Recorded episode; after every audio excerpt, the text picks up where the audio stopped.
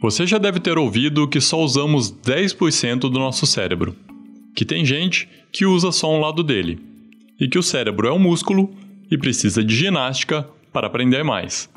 Será que isso é verdade ou só um mito? O Folha na Sala desta semana houve dois neurocientistas para descobrir o que a ciência sabe sobre o modo como o nosso cérebro aprende e como podemos ensinar melhor sabendo disso. Eu sou Ricardo Ampudia e continuo sozinho na apresentação, enquanto Fábio Takahashi continua de férias.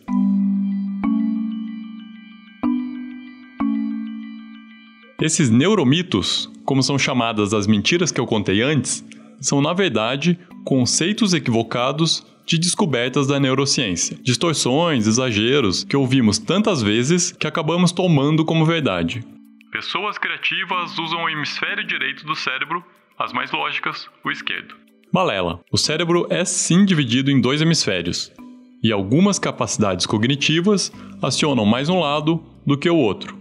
Mas o cérebro é usado como um todo para atividades intelectuais, sem a prevalência de um dos lados. Também se fala muito que a criança tem um período crítico de aprendizagem.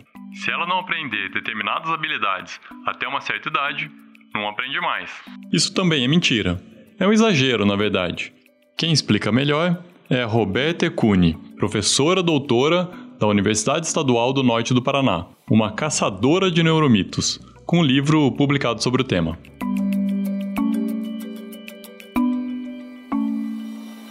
Período crítico é um, é, é um nome muito é muito forte, dá a, a, entender que se o aluno não aprende naquele momento já era. Não que todo mundo aderiu isso, né? Mas a comunidade científica ela, ela tende a entender como um período sensível e não crítico. É um momento mais propício, mas não significa que a pessoa não vai aprender se passar é, esse, esse período. Mas também já temos muitas pesquisas sobre o cérebro que podem ajudar na vida escolar. Uma delas é sobre a forma como ensinamos. A atenção do aluno, por exemplo, assim como a paciência do professor, tem limite. Os especialistas dizem que é difícil quantificar o tempo exato que o estudante consegue prestar atenção na aula, mas é possível usar algumas técnicas para mantê-lo mais focado. O Fernando Lousada, que é pós-doutor pela Faculdade de Medicina de Harvard e coordenador do Laboratório de Cronobiologia Humana da Universidade Federal do Paraná, em Curitiba, explica que o professor pode usar algumas artimanhas para manter a aula mais interessante para o aluno. Na verdade, a atenção é, é, um, é, um, é um domínio da cognição tão, tão difícil de estudar que, que, que, não, não há uma, uma fórmula, né? não dá para a gente falar assim, olha, são dois minutos, cinco minutos, dez minutos, meia hora, porque ela depende de inúmeros fatores. Né? O que a gente sabe é que não é possível a manutenção da atenção por um longo período. E quando eu falo longo período, assim, não é possível manutenção da atenção, por exemplo, durante 50 minutos, que é o tempo padrão de uma aula. A gente precisa também repensar a, questão da, da aula, principalmente da aula expositiva, porque é mais difícil a manutenção da atenção quando você está numa postura mais passiva, numa postura mais monótona, como é o padrão da aula, da chamada aula expositiva é, na maioria das escolas. Né? É, a gente está vendo um momento de transição para é, conhecendo melhor as metodologias ativas. Então, quando a gente fala de metodologias ativas, nas quais o aluno atua mais, participa mais, aí você consegue mobilizar a atenção por mais tempo. Por isso que é muito difícil você falar, olha, uma aula deve ter X minutos, porque a partir é, desse tempo não é mais possível a manutenção da atenção. Vai depender muito do formato, né, de qual é a proposta da aula. O que, o que a gente sabe é que se a aula tem uma proposta é, mais ativa, você pode ter uma aula mais longa sem perder a atenção do aluno. Isso varia muito com a idade, né? Quanto mais nova a criança, menos tempo ela consegue manter a atenção. profissionais da educação infantil já sabem disso, né? Você fazer uma atividade com mais de 15, 20 minutos de duração com crianças pequenas é muito difícil, né? As crianças, é, é, com o passar do tempo e com o amadurecimento de uma região do cérebro chamada córtex pré-frontal, a gente tem, vai aumentando a nossa capacidade de manter a atenção. A Roberta, da UEMP, diz que o professor tem que levar essa informação em conta quando vai programar como vai ser sua aula quando o professor ele planeja a aula, né, a gente tem que pensar que a, atenção tem tempo limitado e é muito importante no nosso planejamento inserir algumas coisas, por exemplo, é, é, diminuir o, o que a gente chama de, de tempo de fala do professor, né? A gente tende a diminuir o tempo de fala, abrir mais para discussões, é, inserir quizzes, prática de lembrar no meio da aula, um vídeo, alguma coisa que, assim, porque fica muito monótono. Se só, o professor só fica falando, falando, falando, a atenção do aluno tende a diminuir. É, esse ponto me faz lembrar de muitas pesquisas realizadas com multitarefas, com mídias. É um fenômeno que envolve a pessoa realizar mais de uma tarefa, sendo que uma delas envolve uma mídia. Por exemplo, estudar enquanto é, escuta música, lê, é, enquanto manda mensagem no celular, assiste o Netflix. Enfim, escuta um podcast enquanto lava louça, essas coisas, né? E o que as pesquisas mostram é que as pessoas não são multitarefas, as pessoas são mo monotarefas. O cérebro ele foi desenvolvido para fazer uma tarefa muito bem de cada vez, né? Então, o que você vê é um déficit de aquisição de aprendizagem, por exemplo. Inclusive, no, no, no meu laboratório na UEMP, é, a gente tem feito algumas pesquisas que, que tem mostrado esse déficit, né? E sabe aquele seu aluno ou aluna que jura que está prestando atenção na aula, enquanto mexe no celular ou desenha no caderno? Segundo a ciência, não tá não ele fica alternando a atenção, né? Nesse ato de alternar a atenção ou dividir, o que alguns pesquisadores contestam, né? A questão de dividir de fato, né? Ele tem uma perda, né? Toda vez que ele vai alternando, ele perde um pouco. Ele acha que faz as duas muito bem, né? Mas quando a gente analisa de fato, não. Inclusive é muito comum é, o professor falar assim: "Ah, eu pedi para vocês fazerem isso". O aluno chega assim: mas que horas que o senhor, o senhor, pediu? Que horas que a senhora pediu? Porque eu não lembro, né? Eu não vi. Eu estava na aula, eu não vi. O professor Lousada explica como funciona. Não, o cérebro não consegue fazer duas coisas ao mesmo tempo que exijam atenção. O cérebro tem uma capacidade impressionante de automatizar os processos. Eu acho que um exemplo ótimo é quando você começa a aprender a dirigir. Você começa a aprender a dirigir, aquela tarefa exige toda a sua atenção. Aí você pensa, agora eu vou passar a marcha, agora eu tenho que pisar no freio.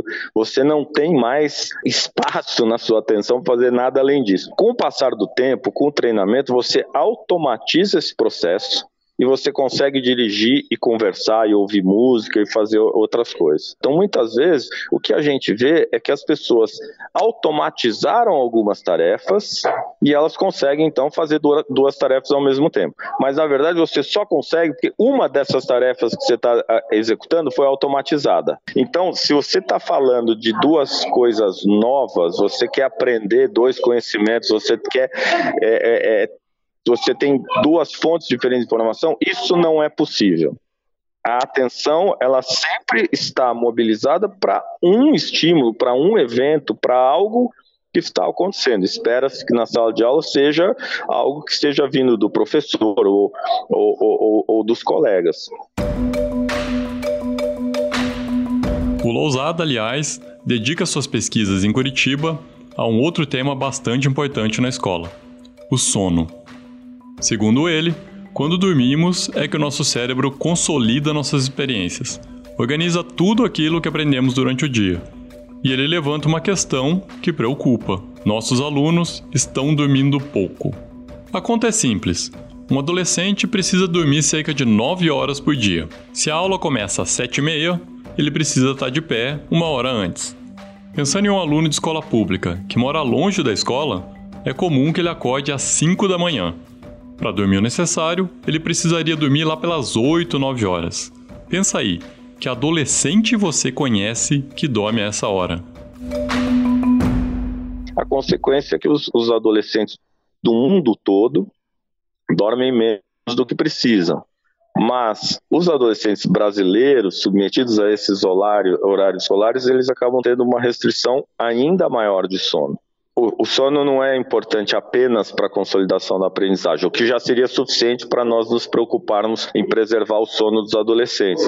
Mas o sono é importante também para a regulação emocional. Né? A privação de sono prejudica a regulação emocional dos adolescentes e os predispõe a, a, a alterações de humor, podem exacerbar sintomas depressivos. Então a gente tem que realmente se preocupar bastante com isso. e, e, e nesse nesse ponto, os conhecimentos da, da, das neurociências já são suficientes para a gente propor, como está propondo, é, um atraso no, no, início dos horários das aulas para o ensino médio, para os adolescentes, a partir das oito e meia da manhã. É, as experiências mostram que esse atraso no horário de início das aulas, um atraso de uma hora, fornece 40, 45 minutos a mais de sono para os adolescentes, o que já não é o ideal, mas já é uma redução dos danos, né? Você está minimizando os efeitos prejudiciais. É claro que essas mudanças não podem ser feitas de uma hora para outra. Isso tem que ser discutido e negociado com a comunidade, com professores, com pais, com os próprios estudantes, com a comunidade escolar. Não adianta eu, eu apesar de nós defendermos esse atraso, nós não somos favoráveis a que uma, aconteça uma lei de um dia para o outro obrigando as escolas a fazer isso. É porque a partir do momento que a comunidade, que os próprios alunos, os pais se convencem da importância do sono, fica mais fácil a gente negociar uma mudança, né? O professor ainda levanta outra descoberta das neurociências, que parece clichê. Escola boa é aquela que ensina a pensar. O foco no conteúdo, a decoreba, como se chamava antigamente, segundo ele, não despertou o potencial do aluno brasileiro. E estamos revertendo esse processo até hoje. A partir do momento que a escola, a maioria das escolas, ao longo da história, é, priorizou os conteúdos, os temas e não as habilidades a serem desenvolvidas, você começa a comprometer o desenvolvimento pleno, o desenvolvimento intelectual pleno. Né? Então, quando você vai usar o estudo dos ossos ou das matas ou do que for, em vez de priorizar as habilidades que você quer desenvolver, independentemente dos conteúdos, eu acho que existe um equívoco aí. Você tem que começar a priorizar as habilidades, o que, que você quer desenvolver. E, e, e os conteúdos, os temas, acabam sendo um pretexto para você trabalhar e desenvolver aquelas habilidades. Né? Essa coisa decoreba, no fundo, acaba trazendo uma, uma redução da capacidade de leitura plena do mundo, da realidade, do que nós somos como seres humanos. Né? Isso eu, eu acho que a gente tá, os educadores acordaram, mas demoraram para perceber isso. É chamada escola decoreba, mas na verdade é a escola que priorizou os conteúdos, ela abandonou algumas questões básicas de convivência humana e tal, e que a gente hoje está pagando um preço bastante alto. Esse foi o Folha na Sala, o podcast da Folha para professores em parceria com o Itaú Social. A edição de som foi de Stefano Macarini. E esse foi o último episódio da nossa primeira temporada. Você pode ouvir todos os nossos episódios no seu aplicativo de podcasts ou no site da Folha. A gente vai dar um tempinho, mas volta em breve. Tchau! Para tecer uma educação de qualidade é preciso entrelaçar bons fios. O Polo, ambiente de formação do Itaú Social, valoriza os saberes, o diálogo e a troca de experiências. Conheça mais sobre o Polo em polo.org.br. Itaú Social.